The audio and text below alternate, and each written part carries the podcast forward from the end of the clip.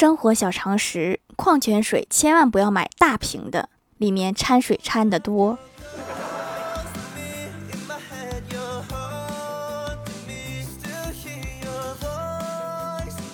Hello，蜀山的土豆们，这里是甜萌仙侠段的秀《欢乐江湖》，我是你们萌豆萌豆的小薯条。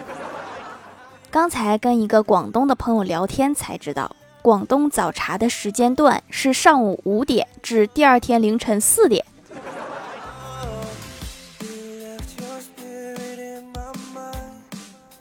欢喜新交了一个男朋友，整天在朋友圈里各种秀恩爱。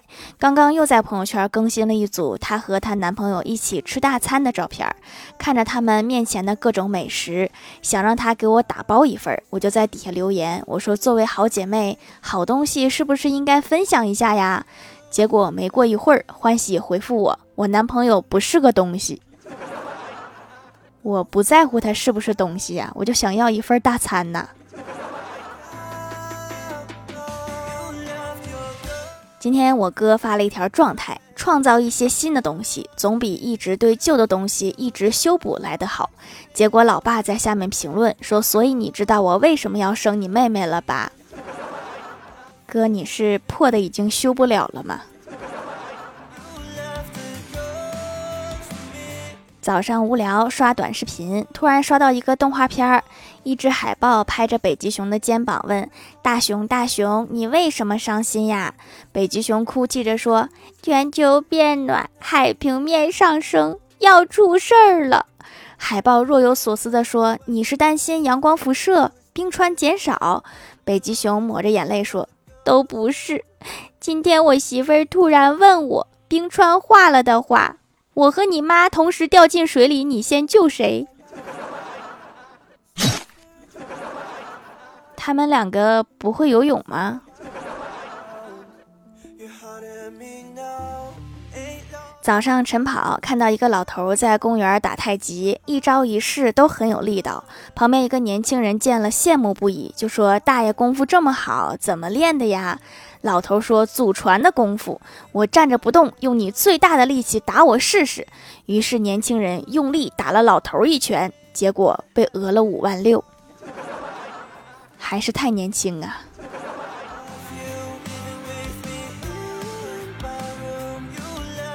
欢喜问我关于男朋友有没有理想型，我说最理想的男生类型呢，首先要瘦削清秀，高个子。大长腿，然后呢，话要少一点，温和沉静，是那种草食系的男子。同时呢，又目光高远，值得依靠，最好是瓜子脸，有长长的睫毛。欢喜一愣，这不是长颈鹿吗？长颈鹿都符合你的要求啊，妥妥的。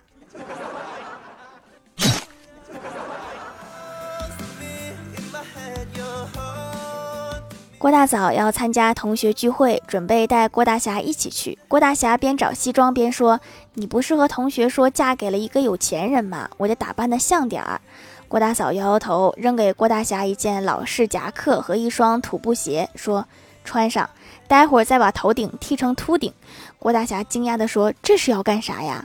郭大嫂说：“如果他们看见我嫁给一个老头，绝对会相信你很有钱的。”现在有钱都体现在年龄和秃头上吗？晚上郭大嫂洗澡，洗的浴室镜子上都是雾，然后在吹头发的时候念叨着：“魔镜魔镜，谁是世界上最美丽的女人？”接着她就用风筒对着镜子吹，不一会儿她的脸就出现在镜子上。幼稚不幼稚？晚上我也试试。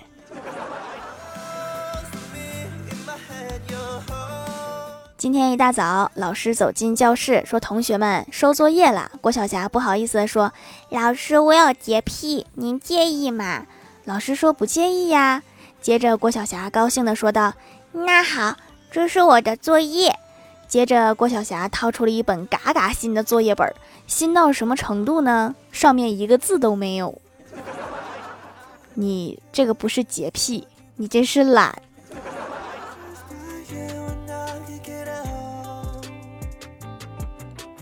郭晓霞来公司玩，跟我闹的时候把她惹毛了。郭晓霞攥着拳头，凶狠地看着我。我说：“你不会想要把我揍扁吧？”结果郭晓霞冷笑道：“我打人从来不考虑形状的问题。”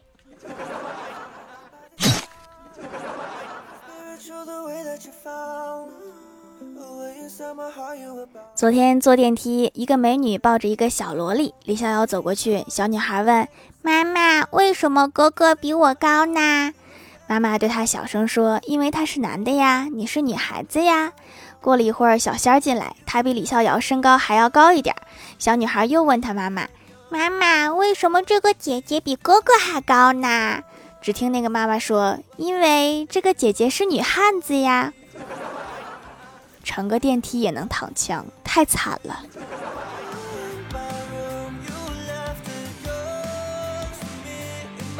我去医院体检，护士拿了针要给我抽血，看着闪闪发亮的针头，我忍不住问：“会不会痛呀？”我怕痛呀。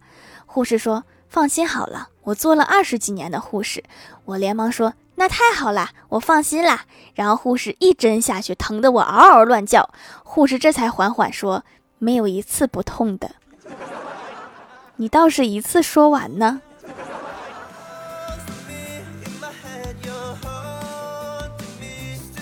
我哥新交了一个女友，晚上来两个人出去散步。女友对我哥说道：“算命的是我克夫，你还要我吗？”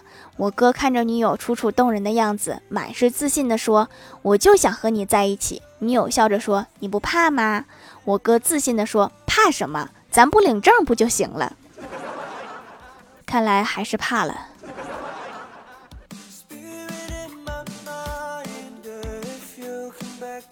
记得有一年冬天，风特大特冷，我裹得严严实实的出门取点东西，在邮政门口拍了一张自拍，并发朋友圈。风吹的我连亲妈都不认识了。结果老妈看到后评论说：“认识认识，冻成狗我也认识你。”我一点都不感动。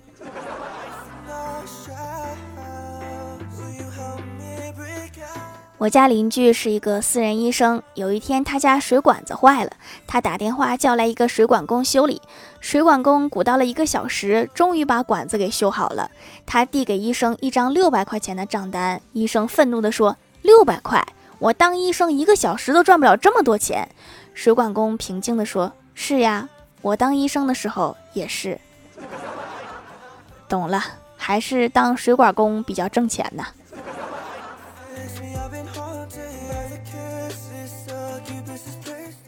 蜀山的土豆们，这里依然是带给你们好心情的欢乐江湖。喜欢这样节目，可以来支持一下我的淘小店，直接搜店名“蜀山小卖店”，数是薯条的数就可以找到啦。还可以在节目下方留言互动，或者参与互动话题，就有机会上节目哦。下面来分享一下听友留言。首先第一位叫做彼岸灯火，他说暑假小伙没回家，和哥们儿去街上摆飞镖。绑气球，一个小姑娘打了几十块也没中什么奖。没想到第二天，小女孩带着爷爷来了。这位爷爷头发如白雪，手也有点抖，但是他拿起飞镖的时候，眼睛里面却出现了冷星星。十个飞镖竟然九个中了，小伙直接愣住了。大叔却叹了一口气说：“老了，我以前是老师，以前用粉笔头，每一发都能打中。”原来打气球的诀窍是把他当成学生。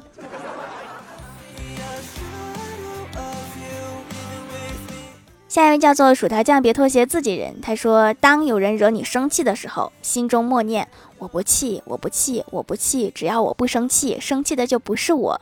默念三遍之后，你就会发现，能动手尽量还是别忍着。退一步，越想越气，是吧？”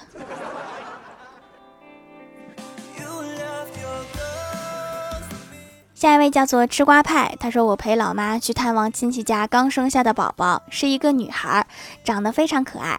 因为她妈妈在怀孕的时候特别喜欢吃葡萄，所以起名叫小葡萄。我回过头来问妈妈说：“妈妈，我怎么没有这么好听又有纪念意义的小名啊？”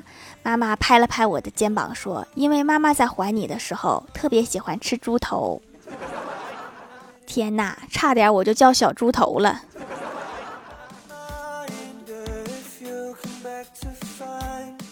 下一位叫做五年之约，他说几乎用了店里所有的皂皂，最喜欢羊奶鳄梨皂，用来深层改善肤质，洗完就能感受到细致嫩滑，每次洗完皮肤表面就像敷了一层膜，摸着软软的、滑滑的，遇水可以拉丝，精华很多，一块能养肤的皂，这个价真的很值，坚持使用，皮肤会越来越好哟。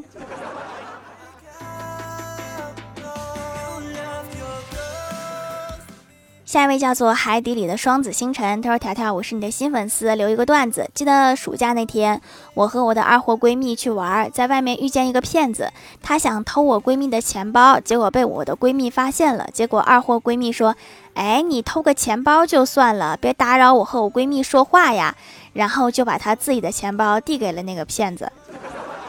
到底你们两个聊的是什么话题呀？居然比钱包还重要。”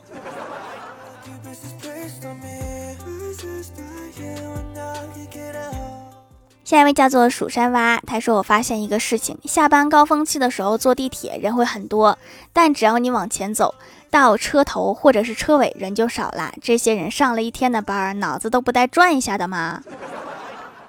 那只能说明人还是不够多呀。”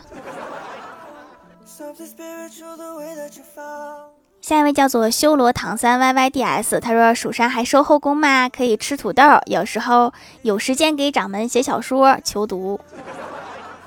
我们这主要是需要种土豆的。”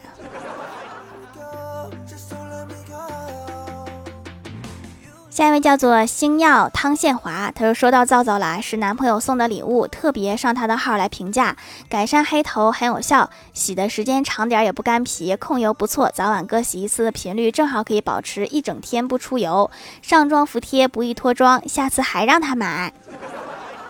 这最后一句是给你男朋友看的吧？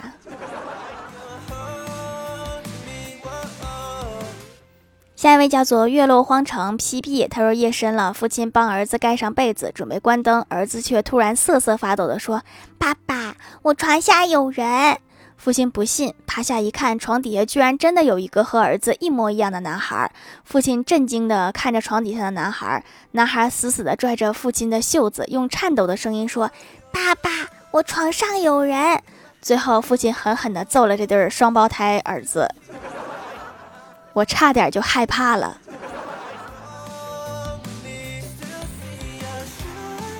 下一位叫做条条薯条通罗马，他说李逍遥去相亲前前一晚，女方给李逍遥打来电话说：“你好，你平时都是怎么去上班呢？”李逍遥说：“飞机、动车。”对方一下子觉得李逍遥很高大上，结果第二天门口摆着一辆破自行车。女方说：“你个大骗子！”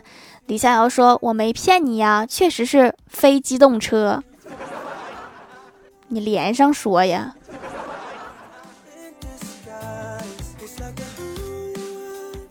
下一位叫做叔叔数数跳跳跳跳，他说老师检查作业，郭晓霞说忘在家里了。老师摸摸他的头说：“你是一个乖孩子，一定不会骗我，老师相信你。这样吧，你先重写一份，下课前交上来，下午再把忘在家里的那本也交上来。”好狠的老师啊！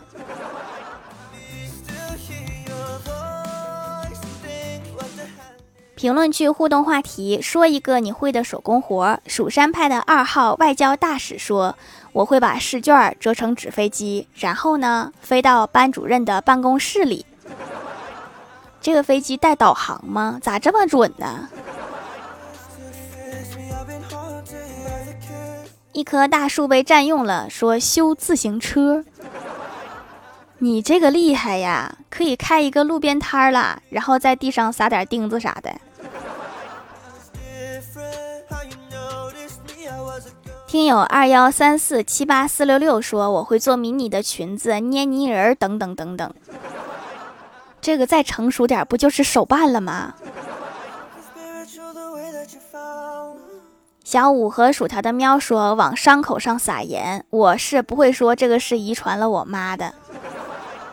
专门往人痛处扎是吗？你这可以呀，你可以开一个针灸的店铺。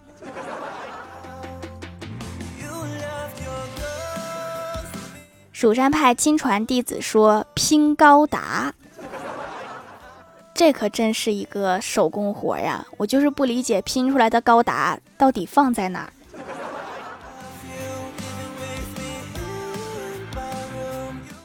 下面来公布一下上周九八二级沙发是薯条家的小汪，盖楼的有彼岸灯火、蜀山上的土豆、薯条酱别拖鞋、自己人、蜀山派弟子吉兰、吃瓜派、海底的双子星辰、薯条家的小喵、蜀山派胡婉、修罗唐三 Y Y D S、蜀山派看鱼塘的蛙爪奇，感谢各位的支持。好了，本期节目就到这里啦，喜欢的朋友可以来蜀山小卖店支持一下我。以上就是本期节目全部内容，感谢各位的收听，我们下期节目再见，拜拜。